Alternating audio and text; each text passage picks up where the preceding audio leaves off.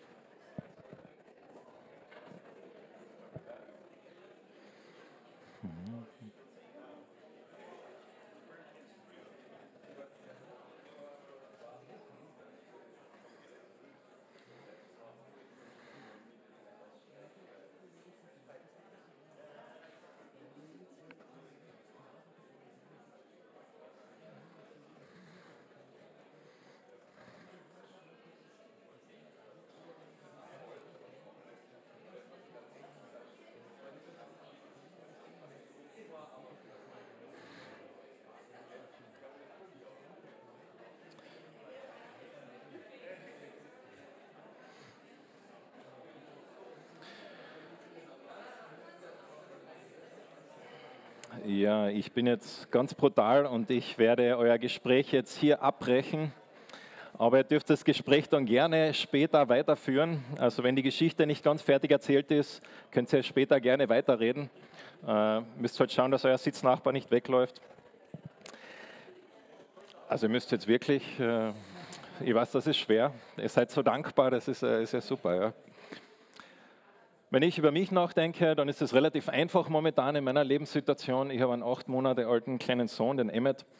Und äh, da gibt es einfach viele Situationen, wo man einfach nur dankbar sein kann. Also äh, gerade, ich glaube, letzte Woche oder so hat, ist er auf meinem Schoß gesessen und hat Joghurt gegessen und äh, im Anschluss, ich weiß nicht, 10 Prozent vielleicht im Mund und die 90 Prozent, er war komplett weiß.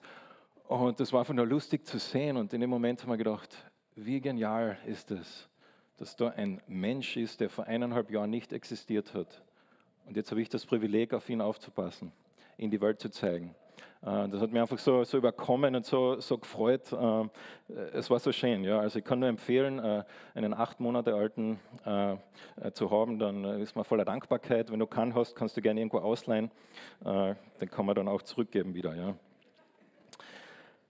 Wenn wir über Dankbarkeit heute reden, über Erntedank, dann ist ja was ganz Spannendes.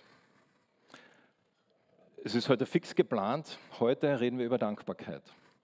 Und vielleicht fühlst du dich heute absolut gar nicht so, als möchtest du dankbar sein. Vielleicht bist du gerade in einer echt schwierigen Situation in deinem Leben. Vielleicht ist es herausfordernd. Vielleicht ähm, sind Dinge in deinem Leben, die dich wirklich einfach nur herausfordern. Und dir ist absolut gar nicht nach Dankbarkeit zumute. Und deshalb habe ich gleich noch eine zweite Frage. Und die dürft ihr jetzt auch kurz mit eurem Nachbarn reden. Ihr habt auch nur ganz kurz Zeit. Aber wann war das letzte Mal, wo du dich ganz bewusst entschieden hast, dankbar zu sein? Wo du, wo du gewusst hast, okay, ich habe jetzt diese Option, ich sehe das oder ich sehe das und ich entscheide mich ganz bewusst rational, jetzt auf das Positive zu schauen, auf das zu schauen, ähm, was mich mit Dankbarkeit erfüllt. Wann war das letzte Mal, wo das passiert ist? Dürft ihr wieder mit eurem Partner ganz kurz reden.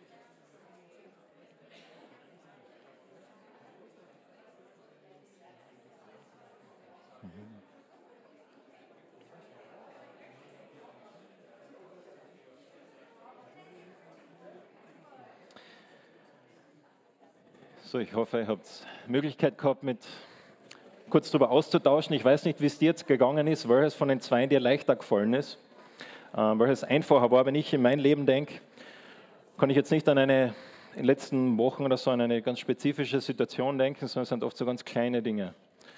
Am Abend noch einen langen Tag, um 9, 10, 11 heimkommen, müde sein und dann einfach nur in den Himmel schauen und voll Dankbarkeit sein, dass dieser große Gott, der das alles geschaffen hat, mich sieht äh, und auch bewusst auf das zu schauen. Ähm, es sind oft in meinem Leben so ganz kleine Dinge, wo, wo ich merke, dass ich ähm, mich entscheiden kann, auf das zu schauen, auf, auf das, was Gott gemacht hat, was Gott ist, wer Gott ist. Und wenn wir heute Erntedank feiern, dann hat das viel mehr mit dieser zweiten Kategorie, wenn man so will, zu tun, als mit der ersten. Dass wir ganz bewusst einen Zeitpunkt setzen, wo wir sagen, wir möchten dankbar sein. Wir möchten auf das schauen, was Gott uns geschenkt hat. Und das ist jetzt nicht irgendwie ein, naja, ein, ein Wohlfühlclub, äh, damit wir uns halt irgendwie besser fühlen, sondern es ist ein zutiefst biblisches Fest. Dankbarkeit, Erntedank geht ja zurück bis ins Alte Testament, bis zu Mose. Wenn du eine Bibel da hast, kannst du gerne mal aufschlagen, 5. Mose 16.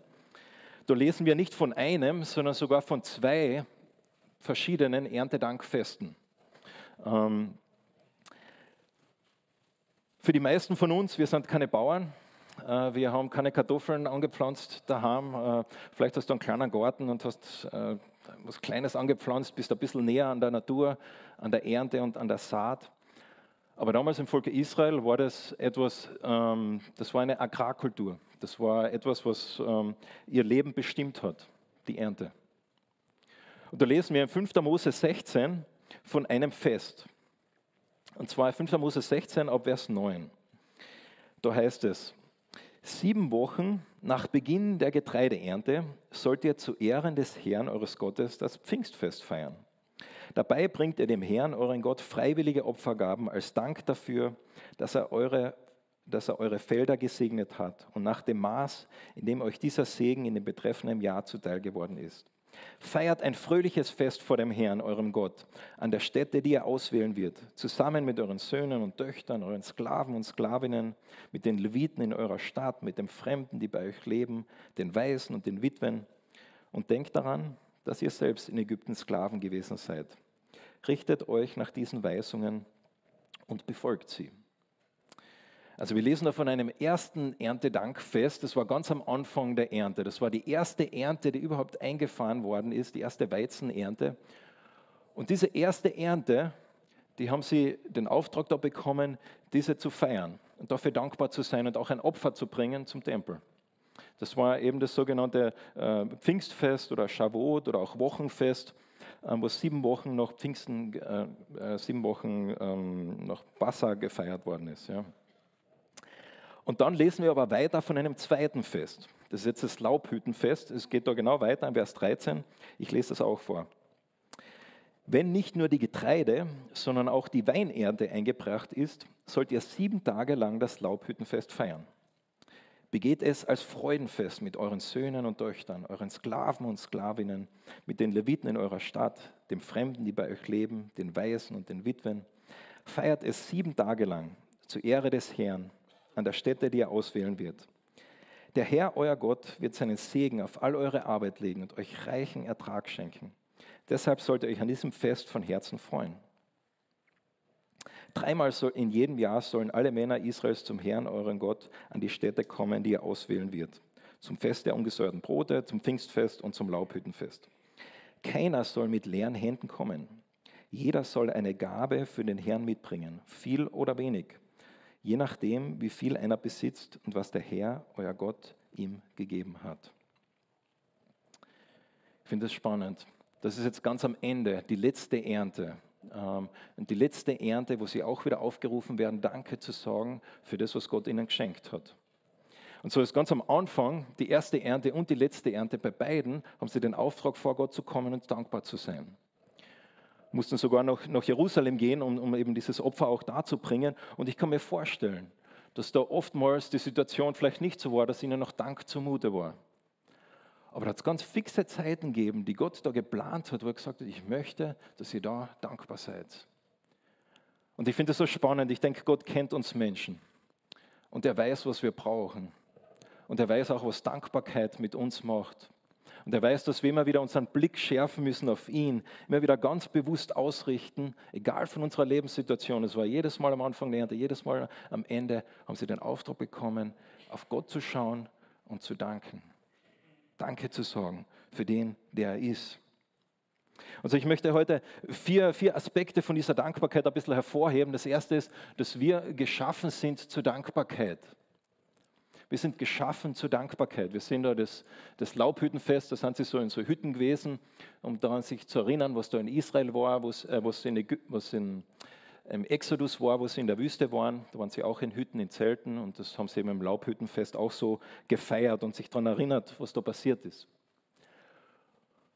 Und so, wenn wir über dieses Laubhüttenfest, über dieses Erntedankfest nachdenken und über Dankbarkeit nachdenken, da kommen wir zu dem Punkt, dass wir als Menschen zur Dankbarkeit geschaffen worden sind.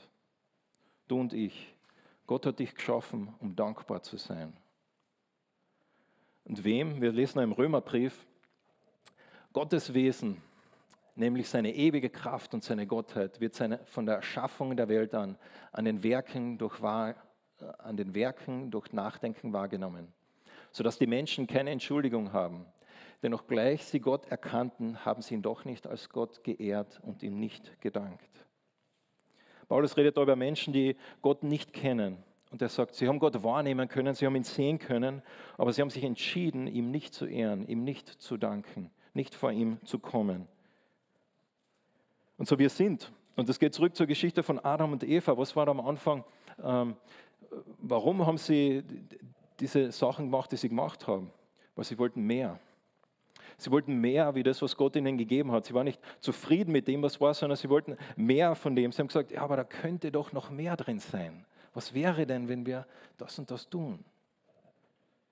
Sie waren nicht dankbar, sondern sie haben gezweifelt. Sie haben gefragt, okay, gibt es da noch mehr? Gibt da etwas, was Gott uns da zurückhält? Meint Gott wirklich gut da mit uns? Und so, wir stehen genau in dieser Situation auch, dass wir immer wieder vor dieser Entscheidung stehen und uns fragen müssen, okay, ich bin geschaffen zur Dankbarkeit, mein Leben Gott gegenüber auszurichten und ihm Danke zu sagen. Mache ich das? Möchte ich das? Tue ich das? Und wir lesen in den Psalmen so oft, in so vielen Psalmen könnte ich jetzt vorlesen, was heißt, seid dankbar der Herrn, freut euch an dem Herrn, äh, ähm, gebt ihm die Ehre. Und wenn wir dieses Bild da, da ein bisschen zeichnen, ich habe das da äh, mitgenommen, dann kann man sagen, wir sind alle, äh, ähm, da ein, ein, kleines Wasserbecken noch mitgenommen. Und du und ich, wir sind alle so wie, wie Waschlappen. Also du bist da dieser Waschlappen und das ist unser Leben.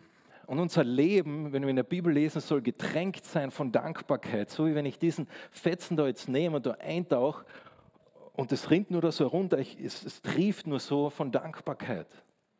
Es trieft nur so, es kommt nur so aus mir raus. Ich bin von dem, äh, wie Gott mich gemacht hat, ich bin dankbar. Es, es kommt aus mir raus, es sprießt so aus mir raus. Das ist das, zu dem wir geschaffen sind.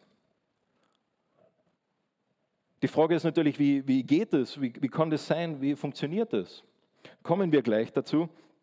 Aber ähm, ist ganz spannend, wenn wir da im, im bisschen später noch lesen, im, im 5. Mose, ähm, das gleiche Fest beschrieben wird, 5. Mose 26, 11, geht es nochmal um das gleiche Fest und du hast folgendes. Du hast, genieß voll Freude all das Gute, das er dir und deiner Familie gegeben hat. Lass es auch die Leviten und die Fremden, die bei dir leben, daran teilhaben. Genieße es. Ich weiß nicht, was für ein Bild du von Gott hast.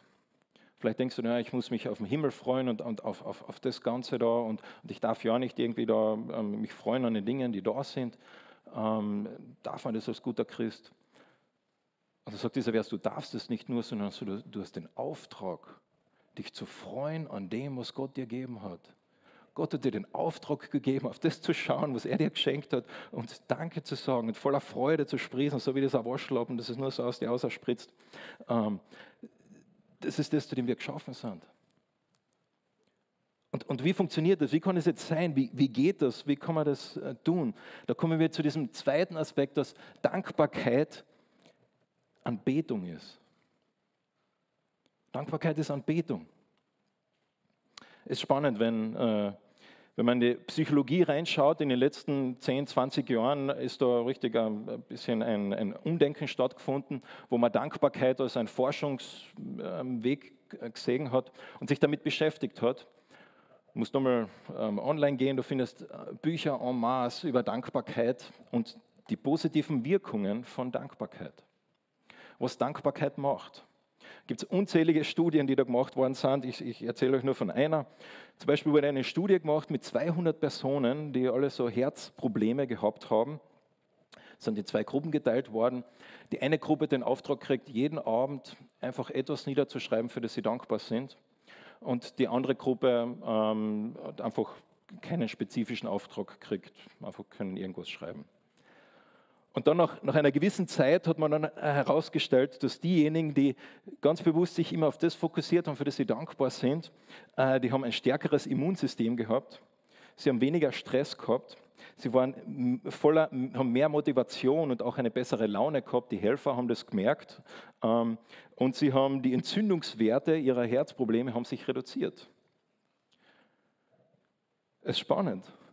Und grundsätzlich alle diese Studien, das war jetzt wie gesagt nur eine, aber alle diese Studien deuten in die Richtung, dankbare Menschen sind glücklicher. Und da geht es gar nicht darum um die Lebenssituation, sondern geht es darum um, um die Einstellung. Dankbare Menschen sind glücklicher im Leben. Es ist spannend, was da die, die Psychologie ähm, entdeckt hat. Und deshalb gibt es auch so viele Bücher momentan, äh, die Kraft der Dankbarkeit und so weiter und so fort. Und stehen sicher äh, auch gute Dinge drin. Ich habe da keins von denen gelesen, aber ähm, Dankbarkeit macht etwas mit uns. Dankbarkeit macht etwas mit uns. Und wir Christen, wir haben da jetzt kein Patent auf Dankbarkeit. Aber wir haben etwas, wir haben eine Adresse. Wir haben kein Patent auf Dankbarkeit, aber wir haben die Adresse. Wir wissen, wem gegenüber wir dankbar sein können. Weil da endet nämlich die Psychologie. Die Psychologie kann ja sagen, Dankbarkeit ist positiv, aber sie kann ja nicht sagen, wem gegenüber. Wenn du nach Hause gehst heute und vor deiner Tür stehen äh, ein Korb voll Zwetschgen. Ähm, kannst du dankbar sein. Aber wenn du nicht weißt, von wem die ist, äh, dann, dann, hast du keine Adresse. Aber wenn du weißt, wem gegenüber du dankbar bist, wer dir das da vorne hingestellt hat, welcher Nachbar das war, dann bist du nicht der Menschheit gegenüber dankbar, sondern dem Nachbar gegenüber dankbar. Und so auch hinter all diesen Dingen, die wir da vorne sehen, hinter denen steht eine Person. Und das ist Gott. Und Gott hat diese Dinge uns geschenkt. Und die Psychologie kann uns nur sagen, freu dich an dem, aber unser Glaube sagt ja, hey, wir wissen, hinter dem steht jemand und das ist Gott. Und ihm können wir unsere Dankbarkeit ausdrücken, ihm können wir sie geben. Und das ist Anbetung. Das ist Anbetung. Das ist sich freuen an dem, wer Gott ist, was Gott gemacht hat. Und das verändert uns. Das verändert uns. Das verändert unser, unser Denken. Es verändert unser Herz. Es verändert unser Sein. Es verändert unser ganzes Wesen. Weil in Anbetung passiert auch etwas. Wenn wir Gott unseren Dank ausdrücken, macht Gott auch etwas in uns. Er verändert unsere Perspektive. Die Situation ist vielleicht noch immer gleich und vielleicht ist immer noch genau gleich herausfordernd. Aber mein Blick auf das Ganze hat sich verändert, weil ich den kenne, der hinter dem Ganzen steht. Das ist Anbetung, das ist Dankbarkeit. Jesus hat einmal zehn Personen geheilt, zehn Leprakranke. Ähm, der hat ganz speziell geheilt, hat er gesagt, ja, geht's äh, äh, zum, zum Tempel und, und lasst euch reinigen. Und dann auf dem Weg dorthin sind sie gesund worden. Und dann was ist passiert? Einer von ihnen ist zurückgekommen und hat ihnen gedankt. Und spannend, was Jesus dann sagt. Jesus ist erstaunt er hat es eigentlich erwartet gehabt, dass alle Zähne zurückkommen und ihm äh, Dank ausdrücken und sagen, hey, danke dir für das, was da passiert ist. Äh, wir möchten mehr darüber erfahren, wer du bist und so weiter. Aber es kommt nur einer zurück. Und so Dankbarkeit in unserem Leben ist ein Ausdruck von Anbetung. Hast du da schon mal drüber nachgedacht? Dass dein, dein Blick auf dein Leben, auf deine Umstände, auf deine Situation etwas mit Anbetung zu tun hat, etwas mit deinem Blick auf Gott zu tun hat. Und das Leben ist herausfordernd. Und es gibt diese sogenannten, ich habe es einmal genannt, diese Dankbarkeitskiller. also die Dankbarkeitstöter, diese Dankbarkeitsersticker, die wir in unserem Leben haben. Und da gibt es sicher unzählige, könnte man jetzt wahrscheinlich eine Liste von 20 aufzählen, aber ich habe einfach mal vier hergenommen, die ich denke, die, mit denen jeder von uns herausgefordert ist. Der erste Dankbarkeitskiller ist Zweifel. Wenn du an Gott zweifelst, dann kannst du nicht dankbar sein. Wenn du dich fragst, Gott, wer bist du überhaupt? Meinst du es wirklich gut mit mir? Kann ich mich auf dich verlassen? Kann ich dir vertrauen? Dann, wenn du in einer schwierigen Situation bist, dann kannst du, kannst du nicht dankbar sein. Es geht nicht. Du kannst nicht äh, mit deinem Herzen zerrissen sein ähm, und gleichzeitig dankbar sein. Und so Zweifel fordern uns heraus, die Güte Gottes anzunehmen, die Güte Gottes zu, ähm, zu vertrauen. Wir machen in einigen Wochen dieses Theaterstück von der Corrie ten Boom, die ein sehr bewegtes Leben gehabt hat. Und da gibt es eine Geschichte, wo sie im, im KZ war, äh, war im Konzentrationslager. Und in dieser Zeit ähm, äh, war natürlich gar keine schöne Zeit. Sie war mit ihrer Schwester dort. Und es war eine sehr herausfordernde Gruppe von Frauen. Und in dieser Zeit ähm, war in diesem ähm, in diesem Abteil quasi, wo sie drin war, wo sie wirklich gestapelt waren mit Frauen, war genau ihr, ihr Abteil bekannt dafür, dass voller Läuse war. Ähm, voller Läuse. Und ähm, es ist eh schon alles herausfordernd, eh schon alles schlecht. Und jetzt sind auch noch Läuse da. Und sie, sie hadert so damit, diese Corey ten Boom, und sie zweifelt, Gott, was machst du? Und, und ihre Schwester sagt dann, hey Corey, wir haben den Auftrag, Gott dankbar zu sein. Und die Cora denkt sich, wie, wie, geht das? Äh, wie kann ich da dankbar sein für Läuse? Ähm, und sie, sie, zweifelt dran äh, und, und sie, sie, sie, sie hadert mit Gott. Gott, was machst du? Bis sie dann später herausfindet, dass die Wächter, die Wärter dieses Abteil immer vermieden haben, dass sie dort nicht reingegangen sind und gewisse Dinge mit den Frauen gemacht haben. Nur in diesem. Und warum? Weil da Läuse waren. Und wo sie das herausgefunden hat, hat sie ihre Perspektive geändert und sie hat äh, dankbar sein können für Läuse. Sie hat gewusst, warum. Manchmal wissen wir nicht, warum Dinge so sind, wie sie sind. Aber wir haben genau diese gleiche Entscheidung wie die Corrie Boom, auf unseren Umstand zu schauen und zu fragen, vertraue ich dem Gott, der dahinter steht? Wenn ich das tue, dann kann ich mit Dankbarkeit auf ihn schauen. Ein zweiter äh, Dankbarkeitskiller ist der Stolz. Ähm, ganz einfach, wenn ich äh, er alles weiß, er alles kann, brauche ich keinen. Da muss ich kein dankbar sein. Wenn du denkst, ich brauche Gott nicht, was kann Gott mir schon geben? Du wirst du Gott nie kennenlernen. Du wirst du nie Dankbarkeit erleben, für die Gott dich geschaffen hat. Ein dritter ist Vergleichen. Wir sind schon lustige Menschen. Gell? Vielleicht äh, in der Schule hat es so Zeiten gegeben für dich, du hast äh, den Testdruck gekriegt vom Lehrer oder die Schularbeit und da war dann ein Zweier drauf und denkst dir, jawohl, das sind gute Noten, echt gut gemacht. Und dann schaust du rüber zu deinem besten Freund und der hat einen Einser. Hm. Auf einmal das, das, die Freude an dem ist auf einmal, hm. Oder in der Arbeit, du kriegst eine Gehaltserhöhung und denkst, ja, das ist echt schön. Und dann erfährst du zufällig, wie dein Kollege einfach zweimal so viel kriegt. Und. Vergleichen bringt uns immer dazu, ähm, äh, zu zweifeln und Vergleichen hindert auch immer Dankbarkeit. Es killt Dankbarkeit, es tötet sie. So, nur dieses Ausrichten auf Gott hin bringt Dankbarkeit und das Vergleichen mit den anderen, das killt es, das tötet es. Und das Letzte ist Vergesslichkeit. Wenn du vergisst, was Gott in deinem Leben gemacht hat, wenn du dich nicht daran erinnerst, kannst du nicht dafür dankbar sein. Wenn du noch nie ähm, aufgeschrieben hast, was Gott in deinem Leben alles gewirkt hat, dann wird es in schwierigen Situationen dir bestimmt nicht einfallen. Da wird es bestimmt nicht einfallen, was Gott alles gemacht hat. Aber wenn du dich daran erinnerst, das ist ganz spannend, im Alten Testament, das, Erinnern äh, ist so ein Riesenthema in, in, in, in der Torah. Die Israeliten gehen da durch die Wüste und Gott sagt ihnen, bevor sie noch im, im Land sind, sagt er ihnen schon, hey, wenn ihr dann dort seid, dann vergesst es nicht. Erinnert euch. Ständig lesen wir das in, in, in der Torah, wo gesagt wird, hey, wenn ihr dort seid, vergesst nicht, was ich gemacht habe.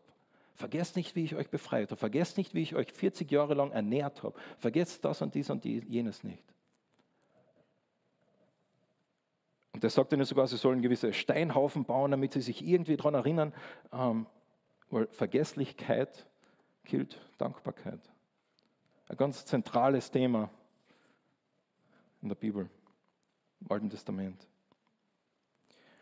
Und so da kommen wir jetzt zu dem, zum letzten Punkt, zu der Dankbarkeit in Person, zu der Person, die dahinter steht, hinter dem, was wir genießen dürfen, was wir bekommen haben.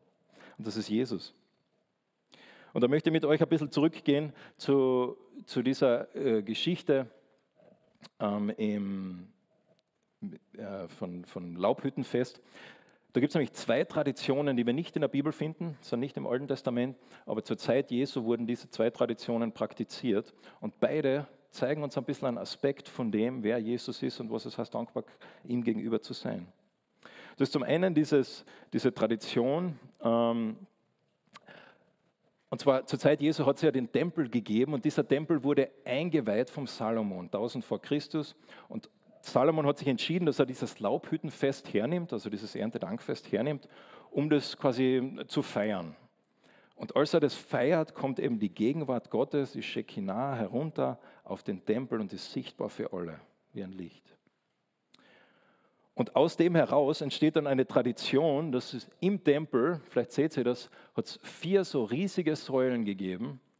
Ähm, und auf diesen vier Säulen, die sind, ähm, manche sagen sogar bis zu 20 Meter hoch, sind vier ähm, so ja, Dinge da oben, sind so vier Gefäße.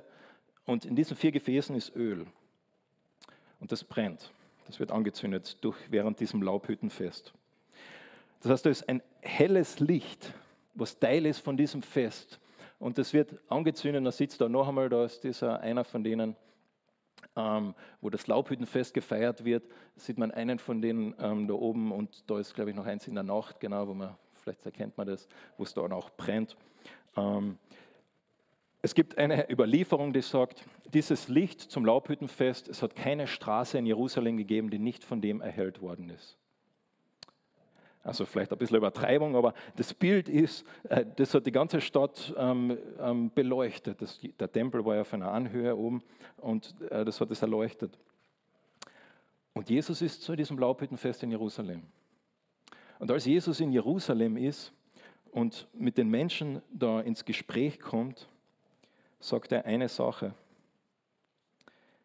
Ich bin das Licht der Welt. Wer mir nachfolgt, wird nicht mehr in der Finsternis umherirren, sondern wird das Licht des Lebens haben.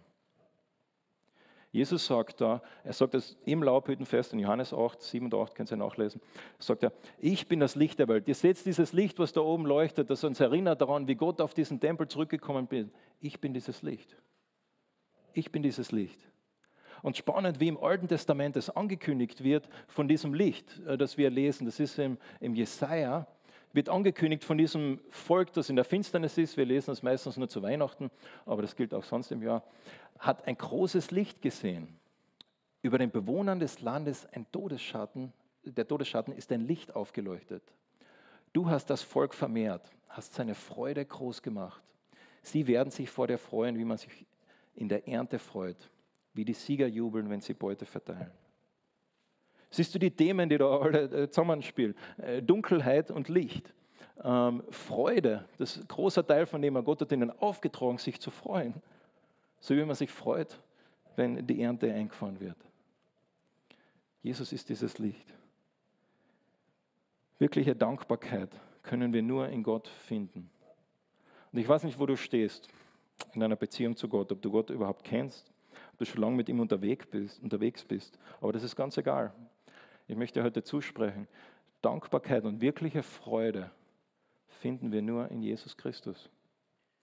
Die finden wir nur in Jesus Christus. Eine Freude, die tiefer geht wie unsere Umstände. Eine Dankbarkeit, die tiefer geht wie das, was uns im Leben passiert.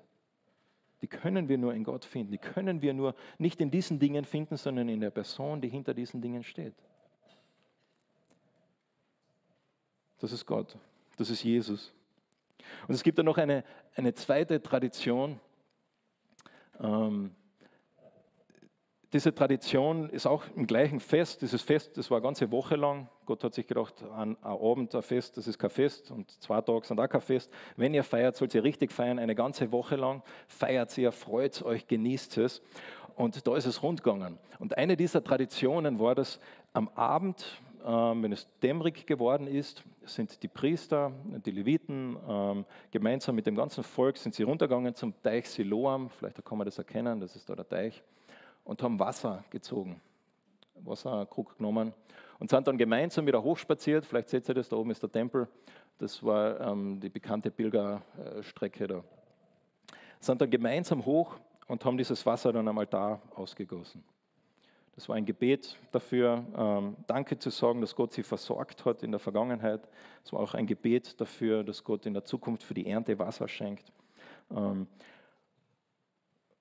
es war ein Bild und jemand hat über diese, diese Tradition einmal gesagt, derjenige, der Simchat Beit HaShoeva nicht gesehen hat, hat in seinem Leben noch nie echte Freude gesehen. Das ist der Name von diesem Fest. Jemand, der nicht erlebt hat, wie dieses Fest, diese Tradition gefeiert wird, der hat noch nie gesehen, wie eine Party ist auf Deutsch. Und wir lesen dann Berichte von dem, was da beschrieben wird. Ähm, da wird beschrieben von Rabbis, die ähm, acht Fackeln jongliert haben, die Messer jongliert haben, die Eier jongliert haben, die Handstände gemacht haben auf zwei Fingern. Äh, da wird berichtet von Hafen, von, von Lyren, von äh, Zimbal, von ganz vielen Instrumenten. Also du kannst dir da eine richtige Party vorstellen. Die haben gewusst, wie man Party macht. Und nicht nur einen Tag, sondern sieben Tage. Derjenige, der das noch nicht gesehen hat, hat es geheißen im Judentum. Der hat noch nie gesehen, was es heißt, sich zu freuen. Also, kannst du dir vorstellen, was da so vielleicht ein bisschen eine Stimmung war damals? Und in diesem Fest steht Jesus auf. Und das ist auch im Johannes, äh, es ist ähm, Johannes 7, 37 bis 39. Da sagt Jesus jetzt folgendes. Am letzten Tag, dem großen Tag des Festes, trat Jesus vor die Menschenmenge und rief, wer Durst hat, soll zu mir kommen und trinken. Wenn jemand an mich glaubt, werden aus seinem Inneren, wie es in der Schrift heißt, Ströme von lebendigem Wasser fließen. Jesus nimmt Bezug auf diese Tradition. Und er sagt ihnen und erinnert sie, hey, wenn du durstig bist, wenn du ähm, etwas suchst in deinem Leben, komm zu mir. Und dann passiert etwas. Dann fließen aus deinem Leben Ströme des lebendigen Wassers dann verändert Gott dich. Dann passiert etwas in dir, das du nicht fabrizieren kannst. Du kannst nicht aus dieser Schwamm das Wasser aus dir ähm, fabrizieren. Du brauchst das Wasser, und damit es überhaupt aus dir rauskommt. Und das ist das, was Jesus da sagt, was er macht, was er schenkt, was wir erleben dürfen. Das ist Erntedank, dass wir unser Leben auf den ausrichten dürfen, der sagt, Herr, wenn wir zu ihm kommen, dann kommen aus unserem Herzen Ströme des lebendigen Wassers und dann dürfen wir erleben, was es heißt, mit Gott zu leben. Dann dürfen wir erleben, was es heißt, durch dieses Leben zu gehen. In den schönen Zeiten, in den Zeiten, wo es einfach nur äh, lustig ist und das Baby äh, ausschaut, als hätte man es weiß angestrichen. Ähm, und auch in den herausfordernden Zeiten. Da haben wir eine tiefe Dankbarkeit, die nur Gott schenken kann. Und Erntedank erinnert uns daran und ladet uns ein, die bewusste Entscheidung zu treffen, auf ihn zu schauen. Ich bete mit uns.